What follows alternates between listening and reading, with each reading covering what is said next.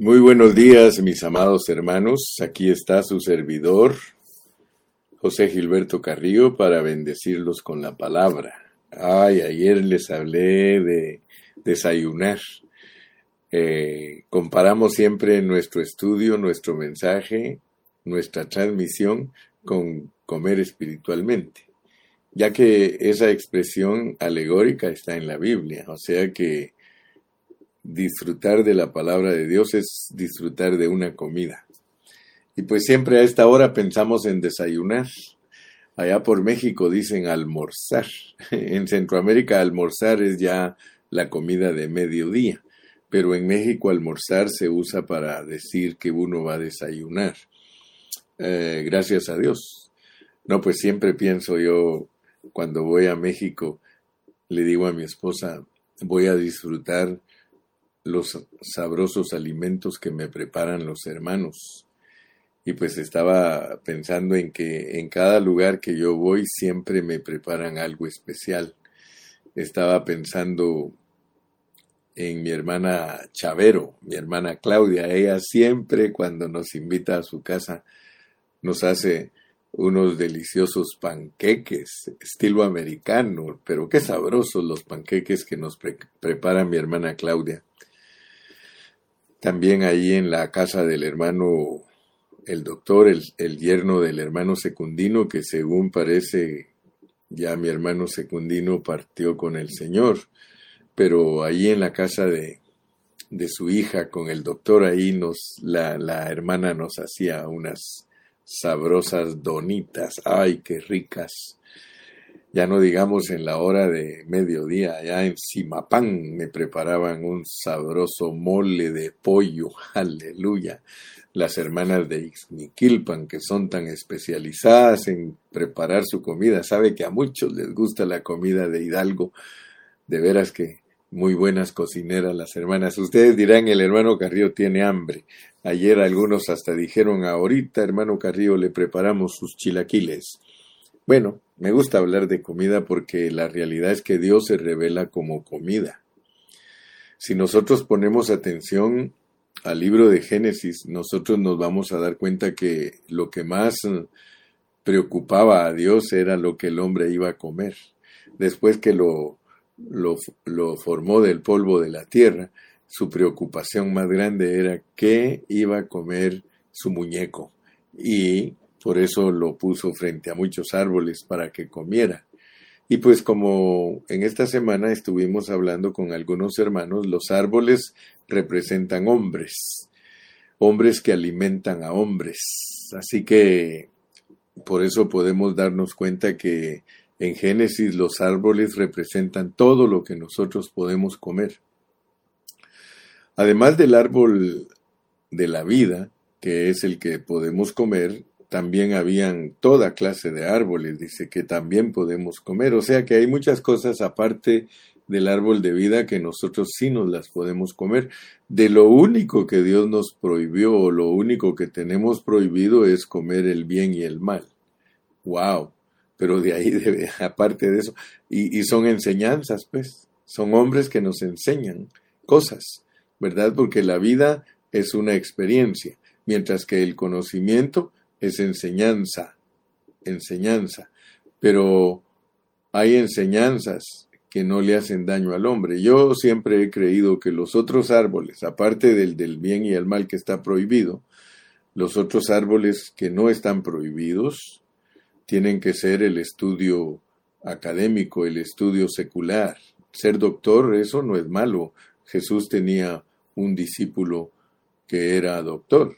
Eh, ser ingeniero no es malo, ser eh, arquitecto no es malo, ser eh, ingeniero en asuntos eléctricos, eso no es malo. O sea que hay cosas que nosotros nos las podemos comer. O sea, de hecho, cuando Moisés tenía cinco años, fue entregado a los egipcios para que lo hicieran grande, para estudiar. El apóstol Pablo estudió todo lo que era respecto a la ley y le sirvió mucho porque si él no hubiese sido experto en la ley, Dios no lo hubiera escogido para escribir las epístolas del Nuevo Testamento.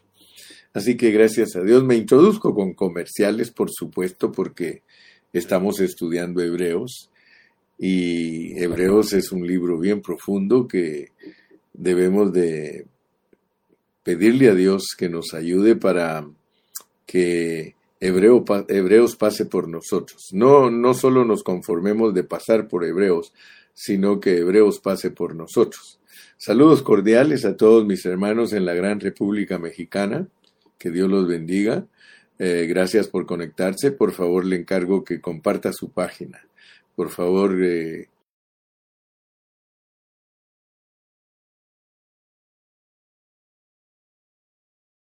audiencia pueda recibir bendición de parte de Dios. Amén. Estoy en el capítulo 3 de Hebreos y he tomado un tiempo prudencial para declarar los asuntos que están contenidos en él. Eh, a veces ustedes me ven que me detengo bastante en algún pasaje, pero es porque tengo una carga. Y en mis notas, porque me hago notas antes de predicar para estar seguro que mi pensamiento está centrado. Eh, quiero decirles, quiero repetirles que Hebreos capítulo 1 nos presenta a Cristo como Dios y debemos de entender por qué, por qué la carga de el escritor de Hebreos es primeramente presentar a Cristo como Dios. Su carga él tenía en su espíritu la carga de presentar, antes de cualquier otra enseñanza, a los cruzadores del río, que sepan que Cristo es Dios. Cristo es Dios.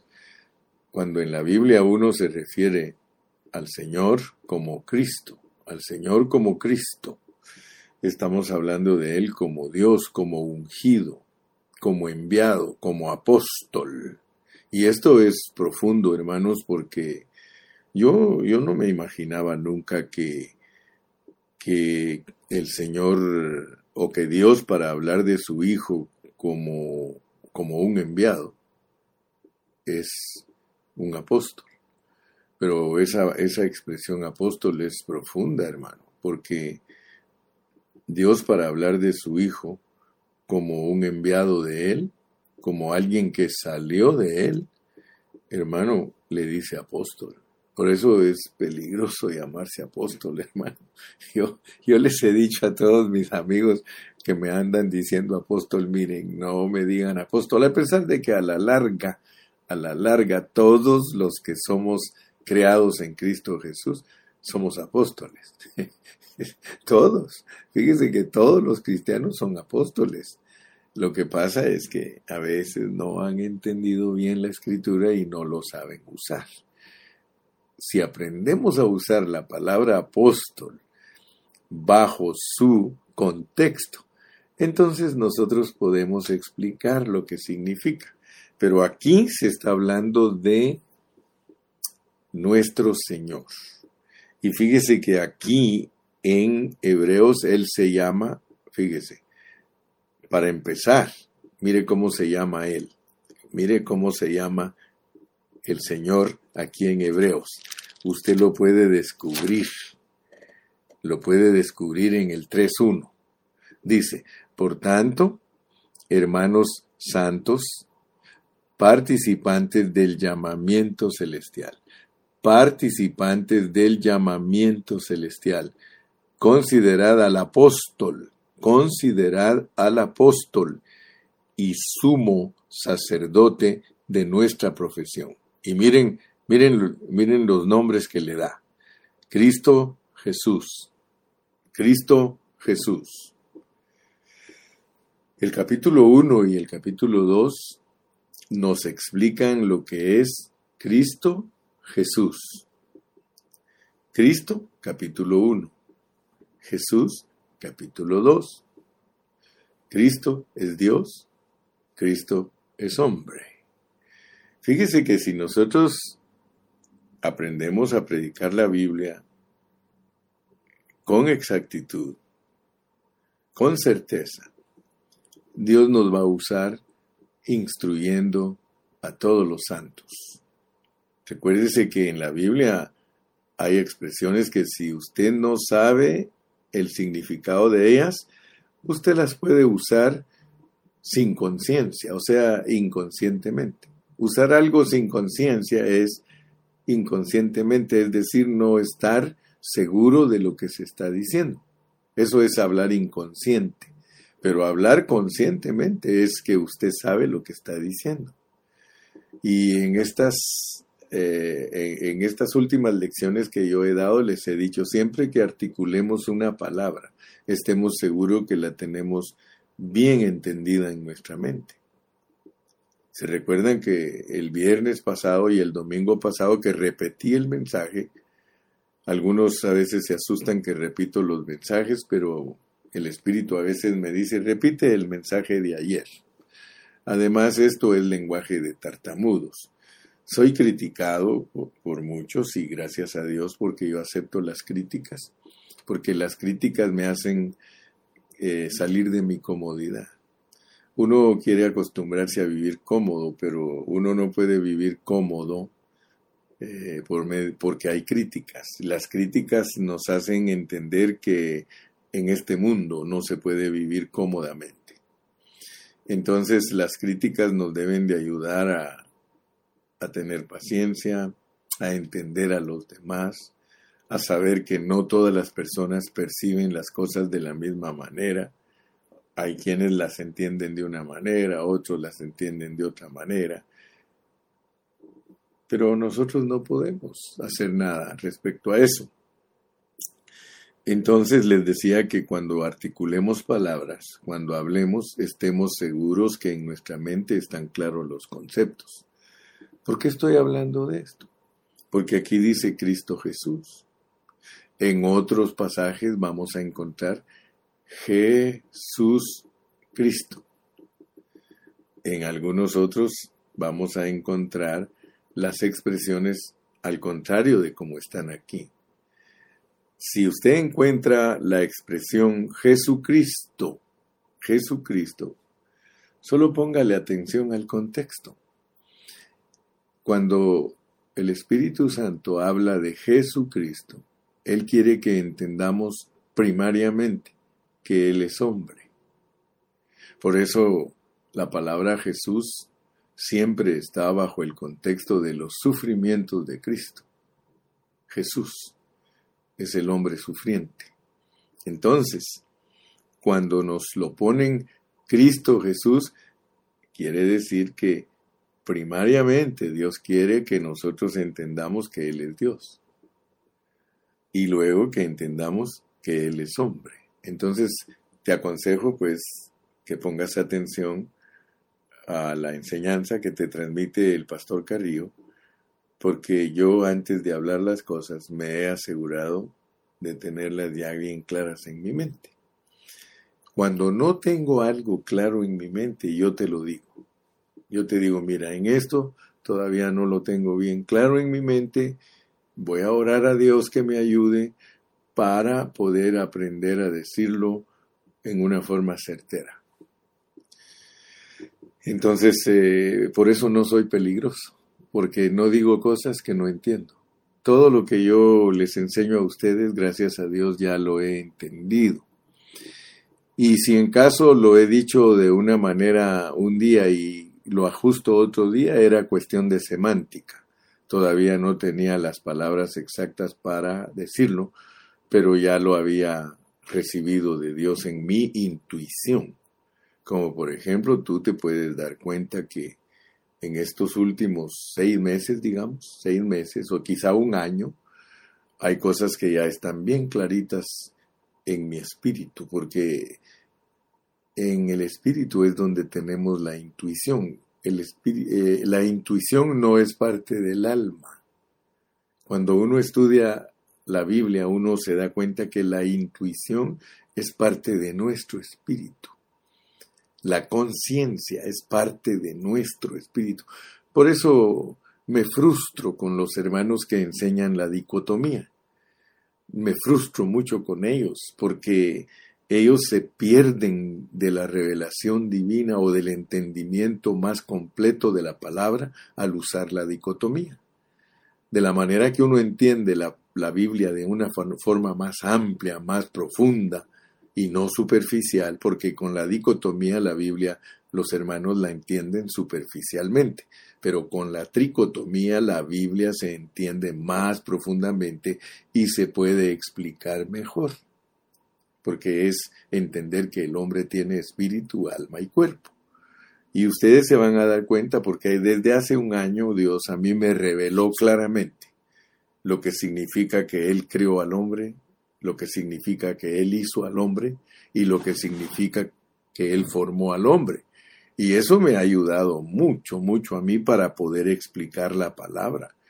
Y eso no, yo no sé si algún hermano lo recibió de Dios durante la historia, pero yo nunca lo he aprendido de hombre. A mí ningún hombre me enseñó que Dios creó, que Dios hizo y formó, pero revelado, pues no, no, no solo leído, porque la gente o los cristianos que han enseñado anteriormente, cuando se refieren a la creación del hombre, usted sabe que ellos eh, muchas veces están diciendo que Dios hizo al hombre o que Dios lo, formó y, usan la palabra creación. Pero como la Biblia es económica, yo he aprendido que entre más nosotros usemos los términos de acuerdo al hablar divino, nosotros vamos a poder ayudar a los hermanos a entender la Biblia mejor. Entonces, aquí en este contexto, porque a pesar que estoy repitiendo conceptos, pero les estoy ayudando cada día para que miren más.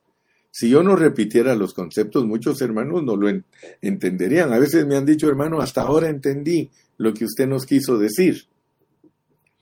Por eso estoy preocupado de repetir, repetir.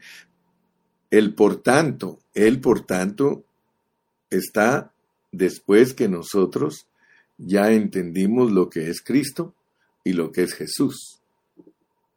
Por tanto, hermanos santos, participantes del llamamiento celestial. Nosotros no vamos a entender el llamamiento celestial si no consideramos lo que es Cristo como apóstol y como sumo sacerdote porque él como apóstol y sumo sacerdote se llama Cristo Jesús. Cristo Jesús. Vamos a ilustrarlo para que ustedes me vayan entendiendo cada día más.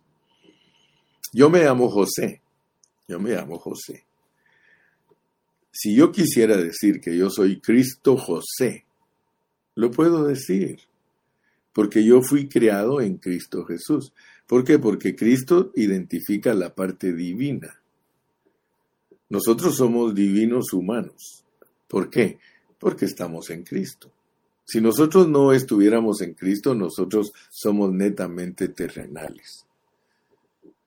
Pero nosotros, debido a que somos gente de fe, porque la fe tiene que ver con nuestro espíritu.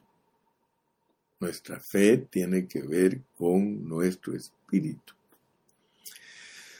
Entonces nosotros si queremos decir que somos Cristo José, Cristo Roberto, Cristo Juan, Cristóbal, ese está feo ese nombre, Cristóbal, porque, porque Baal es un dios pagano. Entonces hay que tener cuidado qué nombre se pone uno o qué nombre le pone a sus hijos. Yo estoy contento con el nombre que me puso mi mamá, Cristo José. Ahora José. Pero mi punto es, ejercita tu espíritu, porque somos participantes de este llamamiento. O sea que el llamamiento de Cristo es que Él es Dios y Él es hombre. Ese es su llamamiento. Y ese es un llamamiento santo. Y nosotros, debido a que estamos en Cristo, somos participantes de esto. Por tanto, hermanos santos, participantes del llamamiento celestial. O sea que nosotros tenemos participación de este llamamiento celestial. ¿De qué? De el apóstol y sumo sacerdote. El llamamiento de él es nuestro llamamiento. Él fue llamado para ser el apóstol y sumo sacerdote de nuestra profesión. Y por eso se llama Cristo Jesús, porque Él es divino y Él es humano. Ahora, todos nosotros sabemos que Cristo, Cristo, es una palabra muy amplia. Cristo es una palabra muy amplia, porque Cristo es corporativo. Cristo es corporativo. Por eso es que muchos tienen problemas de entender la divinidad de Cristo. Porque como Él aparece como el unigénito Hijo de Dios, si usted lee Juan capítulo 1, dice que Dios como el hablar divino tiene un hijo unigénito, o sea que unigénito es una palabra griega que sirve para decir que no hay ningún otro, no hay ningún otro. O sea que Cristo es unigénito, Hijo de Dios. Nadie puede ser Dios en lo que respecta a la divinidad, a la deidad. Y por eso él aquí en Hebreos nos, nos revela esto, porque el, el llamamiento debe de ser entendido a esa luz, a la luz de que Él es Dios y que Él es hombre. O sea que el llamamiento de nosotros debe de ser entendido a la luz de el proceso de Dios. O sea que Dios se procesó. Dios es espíritu. Usted no tiene que confundirse. Por favor, no se confunda. Dios es espíritu. Y de él sale, de él sale el Hijo de él sale el Hijo.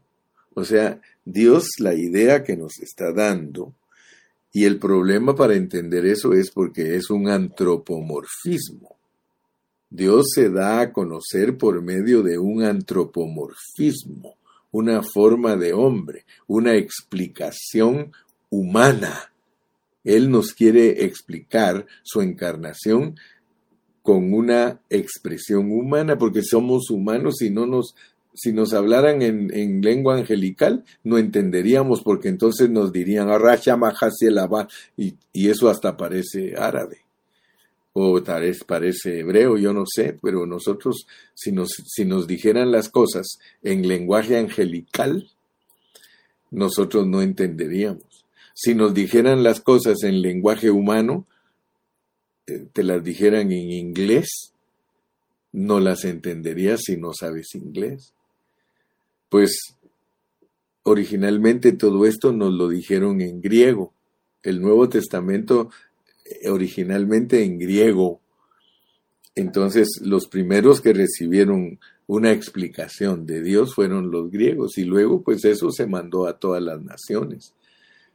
Se, se escribió en griego porque era el, el idioma que predominaba imperialmente, o sea que para que todo el mundo entendiera tenían que explicarlo en griego. Entonces, por favor, quiero que pongas atención porque mira lo que dice el 5.11. Acerca de esto tenemos mucho que decir y difícil de explicar. Difícil de explicar. No vayas a creer tú que es fácil explicar la Biblia si no hay una gracia divina, no se puede explicar. Yo le digo, Señor, dame, dame tu gracia divina para que mis hermanos puedan entenderme y por eso me guardo lo más sencillo que puedo. Pero dice el 3 y los voy a estar leyendo, por tanto, hermanos santos, participantes del llamamiento celestial, considerad al apóstol, el enviado y sumo sacerdote de nuestra profesión, Cristo Jesús si nosotros queremos entender nuestra profesión, nosotros tenemos que saber que Cristo es Dios y que como hombre se llama Jesús. Oh, ese nombre, hermano, ese nombre es, fíjese que nosotros tan sencillo que lo tenemos, Jesús, Jesús. Es más, a los Jesuses les decimos Chuy. Pero así se llama Dios como hombre, se llama Chuy si le tuviéramos confianza, y con todo respeto lo digo, con el respeto de mi Señor, Él le podríamos decir Chuy. O sea que Dios como hombre es Chuy, pero como divino es Cristos, Cristos. Fíjese que la palabra Cristo se escribe en plural, Cristos. Y por eso le decía que no es fácil entender la palabra Cristo, porque la palabra Cristo es Dios salido de su estado primigenio. Si tú quieres hablar del estado primigenio de Dios, Él es espíritu. Ese es su estado primigenio, su esencia. Si Dios no se moviera, si Dios no tuviera que revelarse al hombre para presentarle un plan, Él es, en su estado primigenio, Él es espíritu. Él no se puede ver. Entonces, para que nosotros podamos entenderlo, Él dice, bueno, pues les tengo que explicar que soy Cristo, que soy el enviado, que soy el ungido. Aleluya. Me gusta mucho, fíjese hermano, y por eso estoy detenido aquí. No crean que el Señor habla por hablar, porque para nosotros las explicaciones de Dios, el preámbulo de Dios, el contexto de Dios a veces nos hace bolas, nos hace bolas. Nosotros quisiéramos entender, y por eso uno tiende a hacer doctrinas falsas, porque solo, solo quiere entender un versículo. Pero Dios no funciona de esa manera. Dios no te dice toda la verdad en un solo versículo sino que te ponía un versículo como que fuera el corazoncito de ese cuerpo, de esa estructura. La Biblia está estructurizada, tiene estructura. Y en medio te mete un versículo que tienes que analizarlo a la luz de todos los demás versículos. Cristo Jesús. Cristo Jesús. Fíjate que para que Él te diga que, que, que Él es el apóstol y sumo sacerdote y que te diga de una vez que decir que Él es el apóstol y que es el sumo sacerdote, lo puedes decir Cristo Jesús, pero primero te da explicaciones. O sea que nosotros podríamos decir nada más aquí, por tanto, hermanos santos, participantes de este llamamiento celestial, consideremos a Cristo Jesús. Y podríamos eliminar apóstol y sumo sacerdote. Pero el problema es de que entonces el, el, contenido del versículo estaría muy escaso, porque no daría a entender el llamamiento y la participación. Pero el contexto es importante, porque el llamamiento y la participación, por eso es que a nosotros nos enseñan en la escuela que las oraciones se componen de sujeto, verbo y predicado. Y luego nos dan hasta más enseñanza, sujeto, verbo, predicado, y luego nos ponen los adjetivos, los sustantivos, eh, los conceptos circunstanciales, y hay directos y hay indirectos, o sea que el lenguaje tiene reglas. Por eso nosotros no podemos pasar desapercibido el entendimiento del lenguaje. Aún el lenguaje tiene que ver en lo que nos están diciendo. Bueno, hoy estoy como profesor de, lenguaje. ¿Verdad? Tenemos que saber que Dios es espíritu, pero cuando Él sale de su estado primigenio de espíritu, Él se llama Cristos. O sea que así es la revelación divina. Él salió de su estado primigenio de espíritu a Cristos pero no solo a Cristo, a Cristo Jesús. Ay, ay, ay, a Cristo Jesús. O sea que la extensión de Dios, Dios es espíritu como fuente, pero cuando Él sale para darse a entender y para darse a conocer, Él dice, me llamo Cristo Jesús. Mira, Cristos. Efesios capítulo 2 y versículo 10. Fuimos creados en Cristo. O sea que la creación Cristo, la creación Cristo es plural, es un conjunto. Y ahí se le hace bolas a los teólogos, hermano. Eso se le hace bolas a los teólogos y los teólogos enseñan separado al Padre, separado al Hijo y separado al Espíritu, porque ellos dicen que si no la gente no lo va a entender. Y por eso ha dado resultado que dicen que los trinitarios tienen tres dioses. Pero la realidad es que, por tanto, hermanos santos, participantes del llamamiento celestial, considerada al apóstol y sumo sacerdote de nuestra profesión, Cristo Jesús. Cristos. Si, si tú vas a Juan, a Juan capítulo 17, Juan 17, porque todos los libros a nosotros nos sirven eh, para eh, complementar y para suplementar. Si yo solo uso un libro para explicar, eh, voy a carecer de mucha explicación, pero yo les puedo ayudar a ustedes a entender más lo que es Cristo Jesús leyendo otros pasajes. Miren cómo dice Juan 17. Dice en el versículo 3, y esta es la vida eterna. Fíjate, y este es Dios. Y esta es la vida eterna. La vida eterna es Dios. Capítulo 17, versículo 3. Y esta es la vida eterna.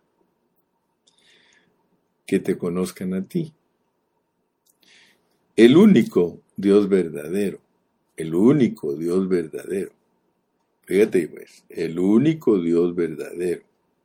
La vida eterna es el único Dios verdadero. No hay nadie aparte de Dios que sea la vida eterna. Déjenme chequear mi volumen. No me ha dicho nada ninguno, pero no chequeé mi volumen y como cuando hablo calladito, algunos me reclaman. Entonces ya ahorita lo puse al máximo y aunque hable calladito, todos me escuchan. Pero volvamos pues a, a Juan 17.3. Y esta es la vida eterna. Ya te dije que la vida eterna es Dios. Y esta es la vida eterna, este es Dios, que te conozcan a ti, el único Dios verdadero. No hay otro Dios, solo hay un Dios. Pero conectado a Él está Jesucristo. Fíjate que ahora ya te lo pone al revés. Ahora no te dice, y esta es la vida eterna, que te conozcan a ti, el único Dios verdadero, y a Cristo Jesús, sino que aquí dice a Jesucristo a quien has enviado. Entonces Juan, Juan, cuando nos habla de lo que es Dios, que es único, que solo Él tiene deidad, se nos dice que fue el que se volvió hombre, porque Juan, su esencia, su enseñanza es que aquel verbo se hizo hombre, se hizo carne. El propósito de Juan no es presentar a, al Hijo que lo entiendan como que es Dios. Él quiere que entiendan que es hombre. Fíjate qué tremendo. Porque Mateo lo presenta como hombre rey, Marcos lo presenta como hombre siervo, Lucas como hombre perfecto y Juan como hombre Dios. Hombre Dios. Y es el único. Se está refiriendo al Dios que es espíritu. Esta es la vida eterna, que te conozcan a ti, el único Dios verdadero, y a Jesucristo, a quien has enviado. Ahí está el apóstol, mire, el apóstol. Jesús Cristo. Jesús Cristo, pero ya sabe usted que Jesús es sacerdote y Cristo es apóstol. Aquí, sacerdote apóstol. Juan no te lo presenta como Hebreos, Hebreos dice apóstol, sumo sacerdote. Y pertenece a ser el capitán. Fíjese, él es el capitán desde el 1, desde el 2.10 dice, porque convenía a aquel por cuya causa son todas las cosas, a Cristo, y por quien todas las cosas subsisten, que habiendo de llevar muchos hijos a la gloria, perfeccionase por aflicciones al autor de la salvación. Entonces ahora vas a ver que autor es capitán, autor es capitán. Entonces el, el propósito de Dios en el Nuevo Testamento y Hebreos lo declara, es entender el Cristo Jesús, el Cristo Jesús. Y por eso en el capítulo 1 nos lo declara como Cristo y en el capítulo 2 como Jesús, pero en el capítulo 3 ahí nos va a explicar con muchos detalles que nosotros tenemos que ser iguales, igualitos a Cristo Jesús, igualitos a Jesucristo. En nosotros funciona igual. En nosotros hay momentos que funcionamos divinos humanos y hay momentos que funcionamos humanos divinos. Y hay momentos que ustedes van a encontrar solo la expresión Jesús, en donde netamente se está hablando de Él como hombre.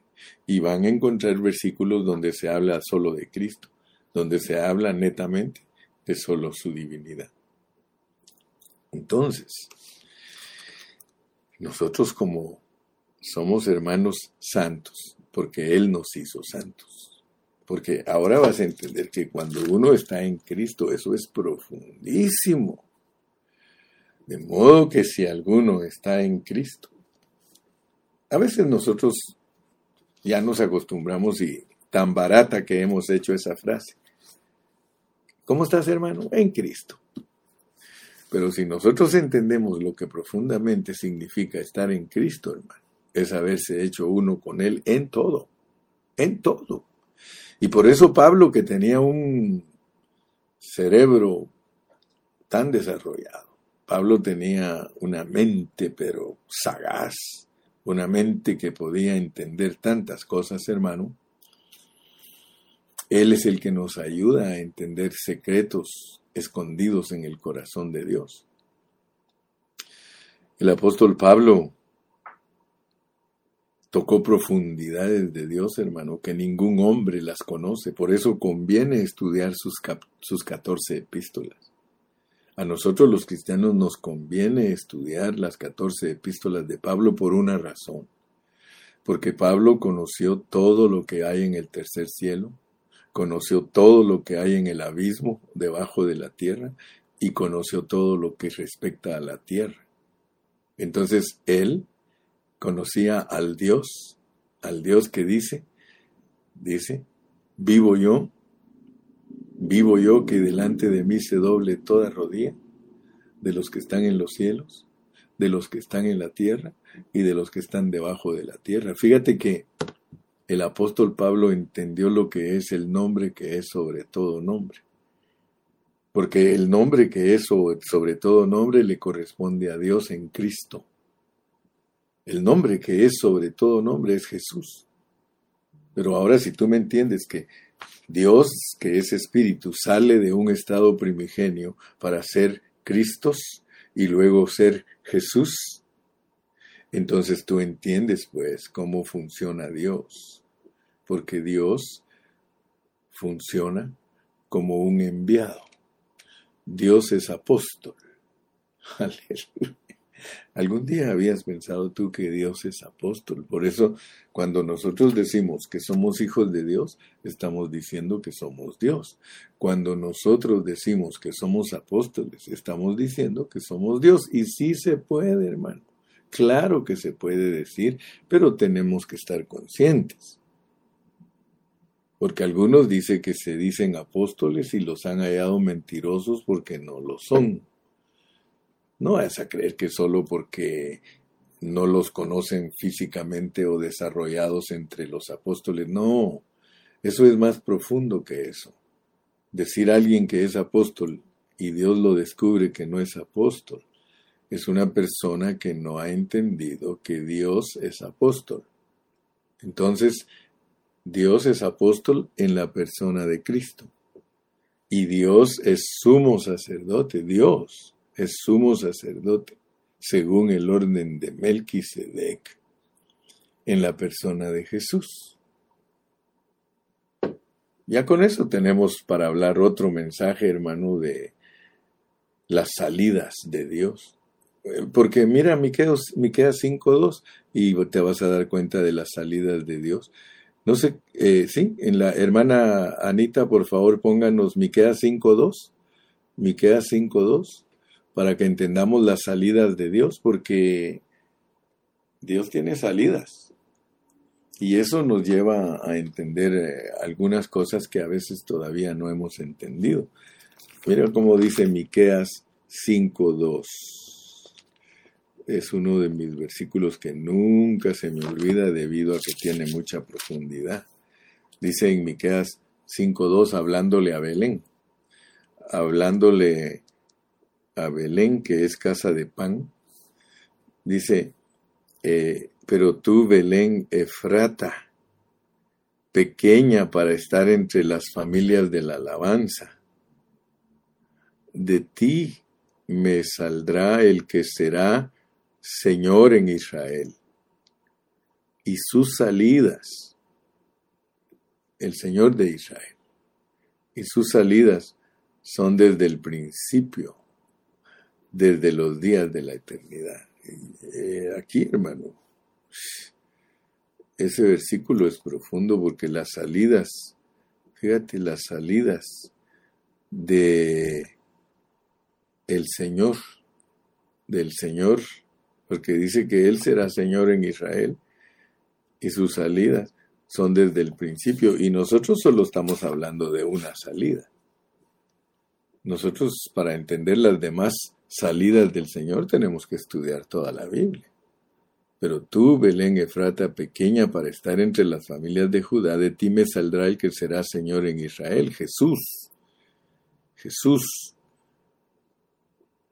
Entonces, como yo te estoy hablando de las salidas de Dios, en la salida de Dios que se llamó Jesús, Él va a ser rey en Israel, va a ser Señor en Israel.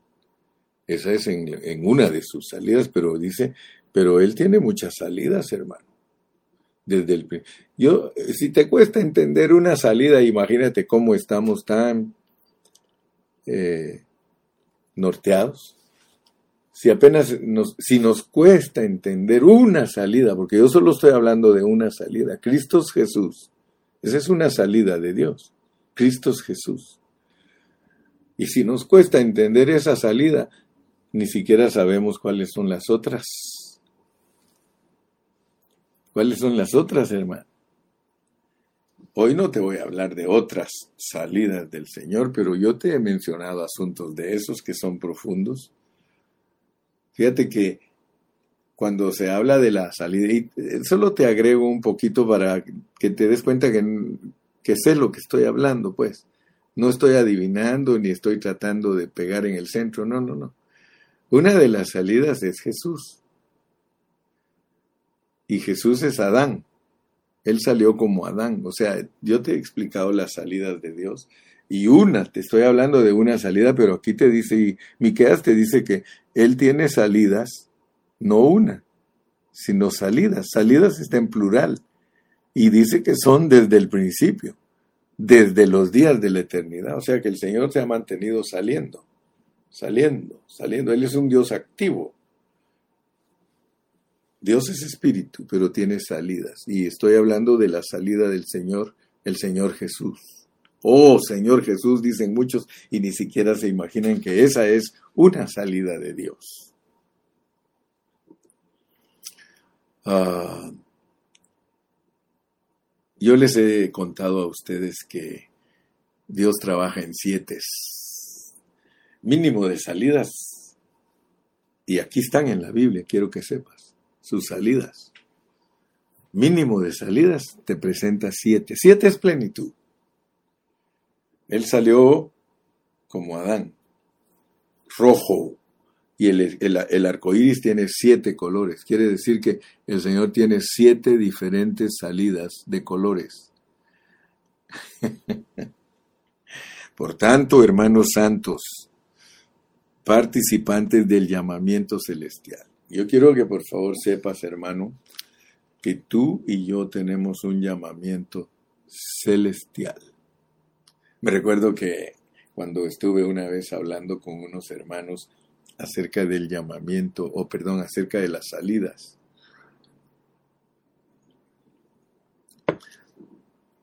yo les decía que en Jesús Dios salió de color rojo, porque rojo es Adán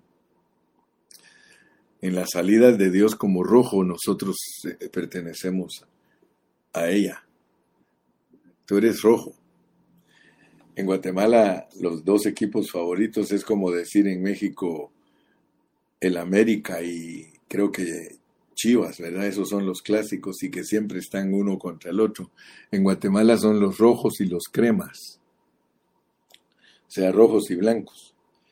Pero imagínate, si tú ejercitas tu espíritu y te pones a pensar en las salidas de Dios, salidas, porque Él tiene salidas de su estado primigenio, de su estado sin moverse, de su estado espíritu, Él sale. Cristo Jesús, Cristo Adán, así es como Él sale. Pero son siete colores. ¿Cómo se llama el azul? Averigua. ¿Cómo se llama el verde? ¿Cómo se llama el amarillo? ¿Cómo se llama?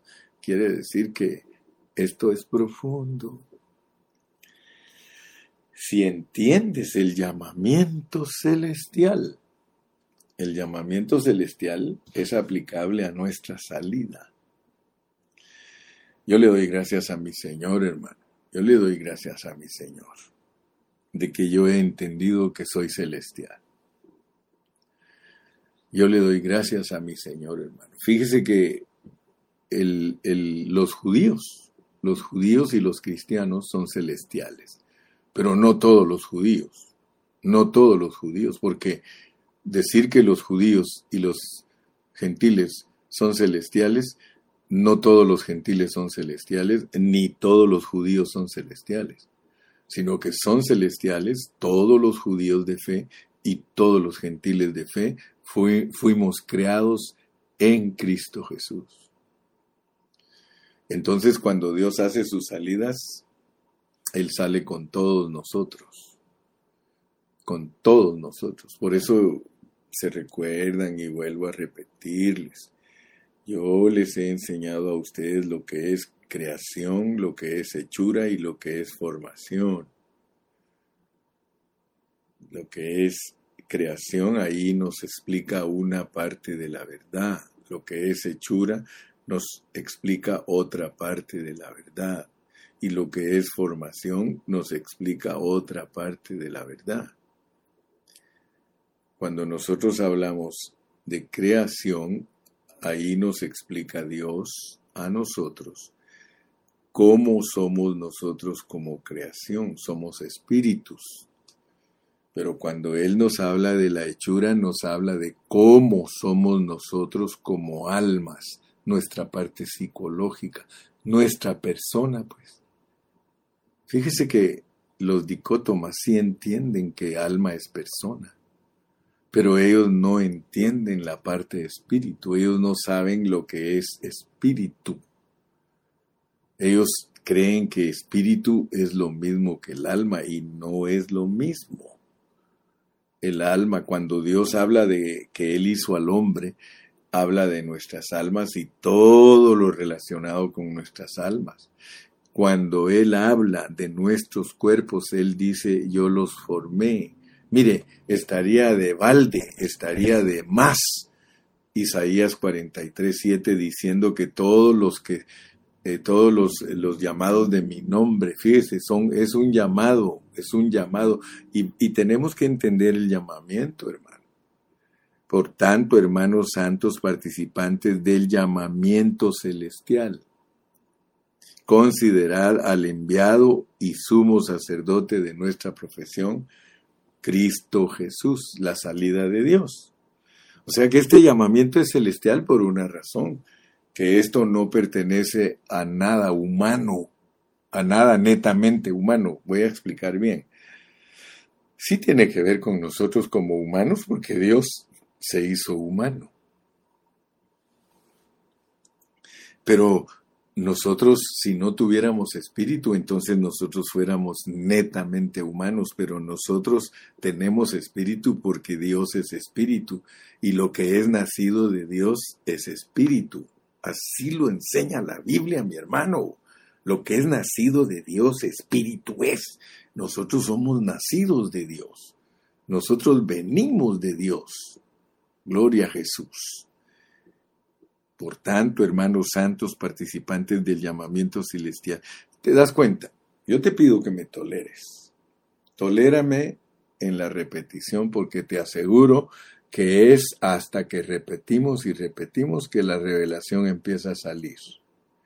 Hoy nos reveló cosas Dios que no habíamos oído antes. Cosas que oído no ha oído ni a corazón han subido, dice, las tiene preparadas Dios para que vayan subiendo. Entonces, por favor, solo te ruego que consideres el hablar, considéralo, sopésalo, mídelo, aquilátalo.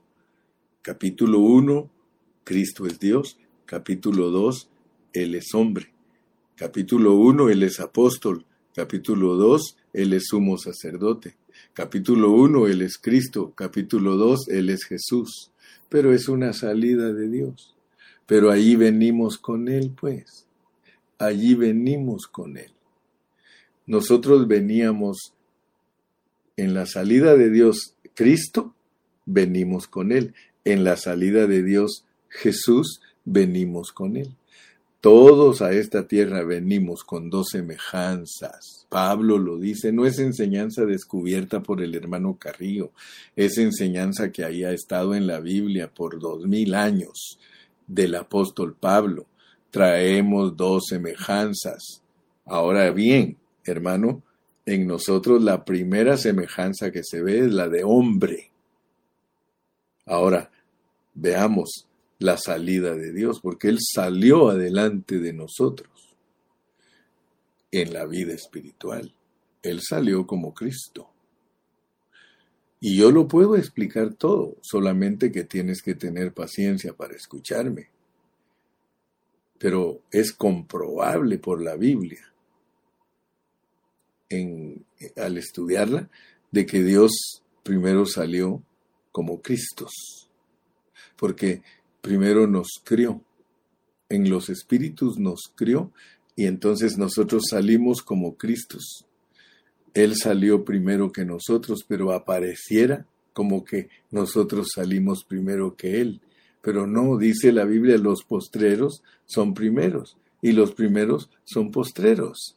Es un lenguaje que tienes que aprender a usarlo. Dios salió como Cristo y luego sale como Jesús. Sale primero como Dios y luego como Adán. ¿Ok? Entonces, tienes que entender que las dos semejanzas ya están ahí. Tú crees que fuiste creado en Adán, no en Adán fuiste formado y hecho, formado y hecho. Tú fuiste creado en Cristo, creado en Cristo. Aleluya. Yo sé que Dios nos bendice, hermano. Y hoy solo hablé de un versículo, pero lo analicé a la luz de toda la Biblia y de todo el entendimiento que Dios nos ha dado. Dale gracias a Dios que Dios te ha dado entendimiento. Porque ahora me entiendes y lo entiendes y lo ves. Mira cuando los comentarios dicen más claro no canta un gallo, más claro que el agua eh, cristalina más, más claro que esto, yo y los consejos, los, perdón, los, los comentarios son los que dicen quién está captando. Últimamente hay hermanos que su comentario cuál es, hermano Carrillo, más claro no canta un gallo. Hermano, más claro que el agua. ponme tú, si entendiste en esta mañana, solo ponme, hermano, sí lo recibo, sí lo entiendo, sí lo, sí lo, lo disierno. ¿Eh? Gracias a Dios, mire, José Luis Manso, que es un hermano que, mis respetos, porque ese hermano se ha dedicado a estudiar la Biblia desde que lo conocí. Y mire, el hermano José Luis Manso, él, los hermanos de Campeche se lo ganaron para Cristo. Y él era un hermano que era el dueño de los buses que nos transportaba para los seminarios y él dejaba el bus ahí y se iba a vagar al pueblo. A ver si ahora puede hacer eso. Dígale ahora que vaya a un seminario del hermano Carrillo y que deje el bus ahí y que se vaya. ¿Qué me contestaría hermano José Luis si le dijera, hermano José Luis, deja a todos los hermanos aquí y vete a comer tacos al parque y allá donde te gusta andar? ¿Cómo me, cómo me contestaría hermano, hermano uh, José Luis para que vean que, que sí lo conozco? Voy a, voy a esperar que el hermano José Luis me conteste, a ver qué, qué me pone va a tener que escribir bien rápido. Dice Víctor desde allá de Guayaquil, desde allá de Milagro, gracias a Dios por su palabra. Rosa Ceja dice, gracias a Dios por el Espíritu para entender. Cecilia de la Torre dice, amén mi hermano, gracias a Dios que podemos entender su palabra. Dice Jorgito Chiriboga, amén, positivo, pastor, confirmado las salidas de Cristo y las nuestras, gloria a Dios. Ramona Garzán, a ver qué puso mi hermanita Ramona, vamos a ver aprendiendo, dice mi hermanita Ramona. Gloria a Dios, hermana Ramona. Aquí la puso Dios para que aprenda con nosotros. Israel Reyes dice, gracias pastor por la administración de la palabra. Dios lo bendiga, dice. Siempre a todos ustedes. Irma Rojo dice, amén, gracias a Dios. La verdadera santidad es ser hermanos de Cristo. Alexander Mo dice, amén por la palabra. José Luis, te estoy esperando que me pongas. ¿Qué dirías tú si te dijera yo, me vas a dejar a los hermanos aquí en el seminario y tú te vas a comer tacos al parque? Enriqueta Hernández dice, sí, amén, hermano Carrillo, gracias. Dice José Luis Manso, no puedo apartarme de la bendición. Mire, no puedo. Si yo le dijera, dice, vete a comer tacos. No, no, no, no me pidas que te deje porque no te dejaré. Ah, si el Señor corrió a Pedro y le dijo, Pedro, ¿te quieres ir? No, Señor, ¿cómo me voy a ir si solo tú tienes palabras de vida? Oh, gloria al Señor. Bueno, estoy contento porque cumplo mi misión. Yo cumplo mi misión. ¿Sabes cuál es mi misión? Alimentarte cada día.